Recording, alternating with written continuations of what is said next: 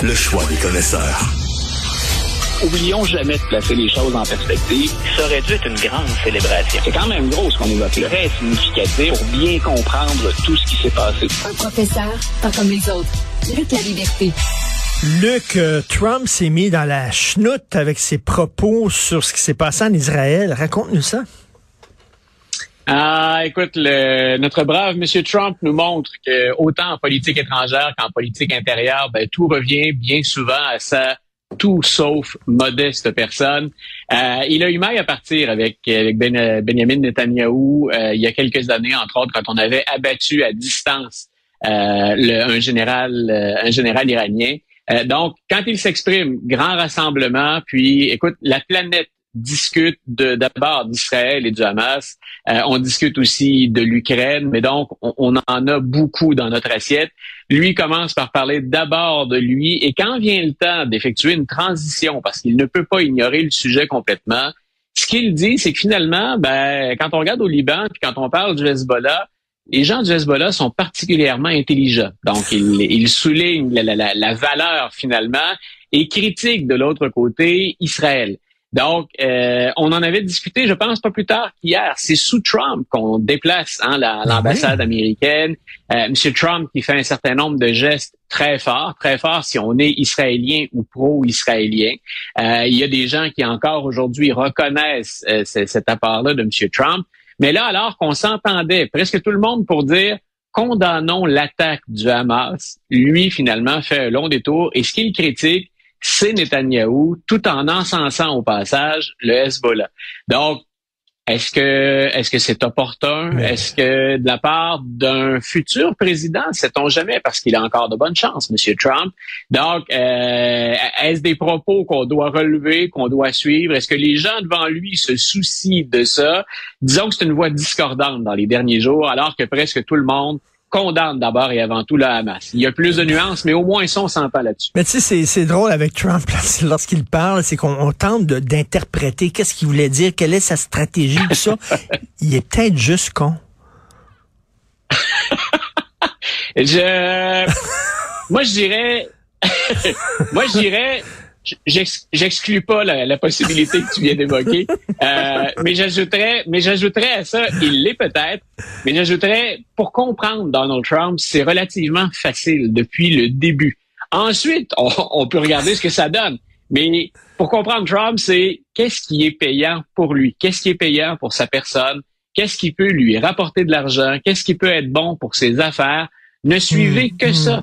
Écoute, je suis Trump bien avant qu'il entre en politique. Monsieur Trump, je me suis intéressé. C'est un personnage haut en couleur. Là. Quand, il faisait du divertissement à la rigueur, il pouvait être amusant.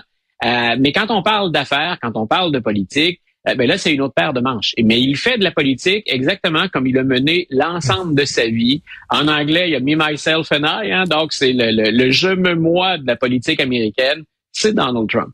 Euh, Luc, un peu plus tôt aujourd'hui, euh, il y a un journaliste, on a appris qu'un journaliste de la BBC a quitté son emploi hein? parce qu'on l'empêchait d'utiliser le terme terroriste en parlant du Hamas. La même chose avec la CBC, hein, qui a interdit à ses journalistes d'utiliser ce terme-là en disant c'est une opinion et c'est pas un fait. Euh, il y a un malaise là, euh, chez les journalistes, euh, chez les, les académiciens, les, les euh, le, le, j'en discutais avec Jean-François Lisée, il me disait oui, mais tu sais, terrorisme, euh, à, la, à, sa façon, George Washington était un terroriste aussi, etc.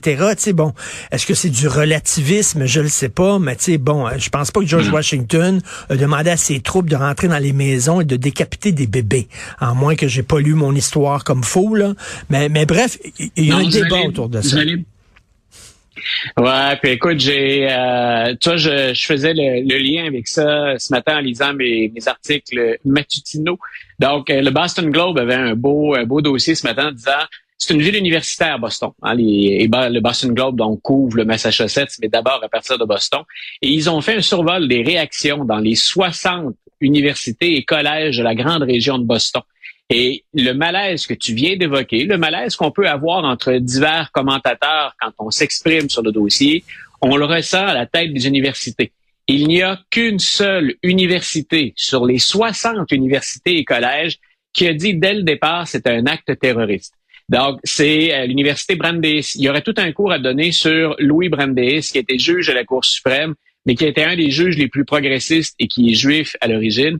Donc, le collège Brandeis est vu comme étant très progressiste encore aux États-Unis. C'est le seul qui, dès le départ, le premier message pour la communauté universitaire, sa communauté, c'est le seul qui dit on condamne ça vertement, puis euh, c'est du terrorisme. Dans tous les autres collèges, toutes les autres universités, il y a eu différentes variantes. Ça a été un message qui reconnaissait ça, le terrorisme, mais beaucoup plus tard, des jours après l'incident. Ou encore, on a envoyé une première lettre, une première missive, premier communiqué, dans lequel on essayait tout simplement de rapporter les faits et de ne pas prendre parti. Et ensuite, on imagine une pression populaire, on imagine les gens écrire à l'université ou la communauté étudiante se manifester. Et là, on s'est on s'est résolument penché du, du côté d'Israël. Euh, mais ça, ça, montre bien tout ça, la, la, la complexité du dossier. Moi, j'ai pas hésité du tout à recourir. On, on réfléchit à ça. On n'utilise pas les mots sans euh, sans y penser, sans les mettre en perspective. Mais pour moi, en raison de ce que tu as évoqué tout à l'heure, c'est littéralement du terrorisme. Et c'est à ça qu'on se prépare. Mais, quand mais on, surtout, quand surtout, on veut quand on veut exterminer. Oui. surtout, Luc, c'est parce que je vois pas qu'est-ce que la population euh, palestinienne a à gagner de ça. C'est ça ah, l'affaire. Voilà. Si on dit que ce sont des combattants, OK, donc ils ont la, ils ont les intérêts de la population palestinienne à cœur si ce sont des combattants. Mais là, tu te rends compte Bien. que, ben non, c'est pas l'autorité palestinienne, le Hamas. Là. Le Hamas veut éradiquer tous les Juifs, les exterminer, imposer un califat. Euh, ce sont des fondamentalistes religieux. Puis, je veux dire, la cause palestinienne, c'est un prétexte pour eux autres, là. Vraiment. Là. Et le, le, tu vois, là où le Hamas, c'est, en, c'est embêtant, on se demande, mais comment se fait-il qu'on on les ait portés au pouvoir, qu'on ait détrôné euh, l'OLP, donc l'Organisation de libération de la Palestine, c'est que le Hamas a une stratégie d'ensemble en Palestine. Et ils sont omniprésents dans beaucoup de services publics. Quand on parle de soins de santé, quand on parle d'aide aux démunis, ils se trouvent à parrainer ou à diriger carrément de grands groupes. Donc, il y a, il y a comme les deux volets dans la société. Ils ont été stratégiquement habiles, donc en, en s'implantant puis en, en, se développant dans le pays. Mais reste que le bras armé du Hamas, celui qui a perpétré ce qui s'est euh, déroulé en Israël, écoute, est-ce qu'on peut vraiment faire une différence? Et c'est ce vers quoi se tournent les Américains d'ailleurs dans leur rhétorique ces jours-ci. Est-ce qu'on peut vraiment faire une différence entre ce que le Hamas vient de faire et ce que l'État islamique a fait? Bien sûr qu'il y a tout un, bagage, bien sûr qu'il y a tout un passé entre les deux parties. Et quand on regarde la façon dont Israël s'est comporté, euh, il y a beaucoup de choses qu'on pourrait raconter. Mais ce qu'on vient de voir, l'événement le plus récent ou la série d'événements, pour moi, ça relève de ce que fait habituellement une organisation terroriste quand elle passe à l'action. Il faut se rappeler que le Hamas a comme objectif principal de, de détruire cet État-là, d'exterminer l'État voisin. Euh, écoute, c'est et le, le Hamas, et le, le, Hamas savait qu'en faisant ces crimes-là, puis il faut le dire, hein, c'est les plus la plus grande attaque contre des Juifs depuis 1945. Là. Euh, il savait fort bien qu'en faisant ça, il poussait Netanyahu à, à, à sortir tous ces gros canons, puis que finalement, ce serait la population palestinienne qui allait en payer le prix. Il le savait fort bien. Donc, ils ont sacrifié la population palestinienne pour leur propre cause à eux, la Hamas. Tu vois, j'ai euh, j'ai deux, deux articles autour de ça cette semaine dans le journal et dans les deux cas, ce qui ressort pour ceux qui l'ont lu, c'est s'il y a un gagnant là-dedans, dans la mesure où on peut identifier un gagnant dans, dans un pareil chaos, c'est l'Iran.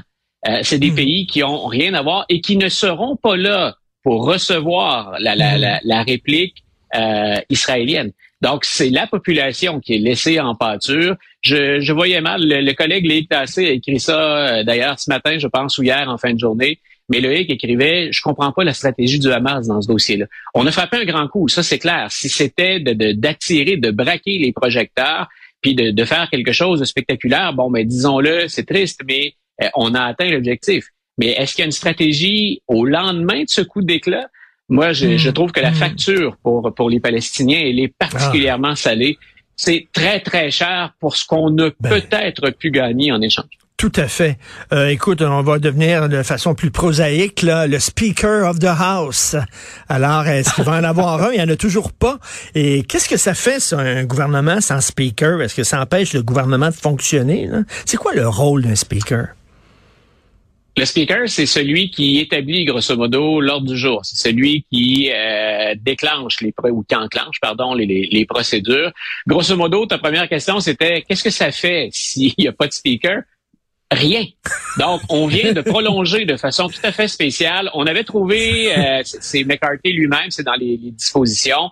Il y, a, il y, a, un speaker de relève temporaire qui a très, très peu de pouvoir. Et on vient de manière exceptionnelle de lui permettre d'avancer certains dossiers, mais c'est très, très, très limité. Sinon, ce que les républicains entre eux sont en train de faire, puis on, évoque Israël, j'ai évoqué également l'Ukraine, euh, il y a beaucoup d'autres choses aussi en politique intérieure, c'est qu'en raison de chicanes internes entre des factions extrêmes, les deux candidats là, entre lesquels on hésitait jusqu'à hier, euh, c'était deux candidats qu'à une autre époque, et l'autre époque, c'est il y a peut-être 7-8 ans, 10 ans, qu'on aurait considéré comme deux extrémistes. Donc, même entre extrémistes, les républicains ne parviennent pas à s'entendre et à se rallier derrière un candidat. Et ça paralyse le hmm. système. Donc, on voit à quel point c'est polarisé aux États-Unis. Moi, je surveille les sondages, même dans tout ce chaos. Ça, c'est jamais arrivé, là, en passant. On n'a jamais viré comme ça un speaker de la Chambre des représentants. Donc, on est vraiment ailleurs au plan historique. Euh, mais tu vois, euh, même dans ce chaos-là, c'est tellement polarisé aux États-Unis que ça ne profite pas à Joe Biden. Peut-être que ce qu'il joue comme rôle actuellement, là, ou ce qu'il a euh, posé comme geste ou émis comme déclaration euh, dans le dossier d'Israël, peut-être que ça va lui permettre de regagner des points. Mais c'est tellement fixe, c'est tellement polarisé qu'il ne dépasse jamais le 45% hmm. même si les républicains sont complètement désorganisés. Et ce qu'on est hmm. envisagé au moment où on se parle, ça non plus, je pensais pas qu'on en arriverait là. Les démocrates, il ne manque que cinq voix aux démocrates là, à aller chercher au Parti républicain pour dire ben écoutez, on va, nous, on va choisir notre speaker. Donc, on n'est pas majoritaire, mais si on va chercher l'appui de 5, 6, 7 modérés, on est capable d'imposer un speaker démocrate à la Chambre. Donc, on en est rendu là. Les républicains sont prêts, dans leur agenda puis dans leur querelle familiale, à laisser la place, c'est peut-être ce qu'ils vont provoquer, à un speaker démocrate. Ce serait Kim Jeffries, qui est le responsable des démocrates mais, Luc, ça en dit long. Hein, S'ils sont pas capables de gagner des points, les démocrates, alors que leur adversaire est dans les cordes, dans les cordes et un genou euh, sur, sur, le matelas, puis ils sont pas capables de faire plus que 45 Tu sais, ça, en dit long sur euh, la capacité d'attraction de Joe Biden. C'est une chose qu'on a noté depuis longtemps. J'ai beau dire euh, ou faire état, expliquer la, déconfiture ou la désorganisation du Parti républicain, normalement, ça devrait profiter aux démocrates. Ça veut dire que ce qu'on dit ou la manière dont on le dit, ça déplaît suffisamment à des gens pour qu'ils n'envisagent même pas de venir de notre côté. On préfère le chaos, puis on préfère mmh. carrément, dans certains cas, un détournement du pouvoir républicain. On préfère ça aux démocrates. Euh, on a parlé tous les deux, je crois que c'est la semaine dernière ou il y a deux semaines, du maire de New York, Eric Adams. Moi, je pense que c'est quelqu'un, et on parle pas d'idéaux, je, parle aux démocrates, vous voulez gagner. pour changer le monde, il faut d'abord gagner, il faut d'abord ben être au pouvoir. Euh, suivez ce que dit Eric Adams à, New York. C'est un démocrate, mais c'est un démocrate qui a rejeté ce qu'on appelle aux États-Unis, puis ce qu'on appelle de plus en plus ici aussi les woke. Hmm. C'est quelqu'un qui a posé hmm. à, prendre comme cheval de bataille l'immigration, qui est un terrain de jeu hmm. habituellement pour les républicains c'est une cause à laquelle ils tiennent. Adams joue ça de façon plus pragmatique que la grande majorité des démocrates. Et je pense que pour l'emporter à la prochaine élection, pour profiter de la désorganisation, faut qu'on effectue un changement dans la façon de vendre certains thèmes, puis de la façon dont on parle aux gens. Et pour les démocrates, ça pose un sérieux. C'est pas normal qu'on ne profite pas plus que ça de la faiblesse de l'adversaire. Ben, tout à fait.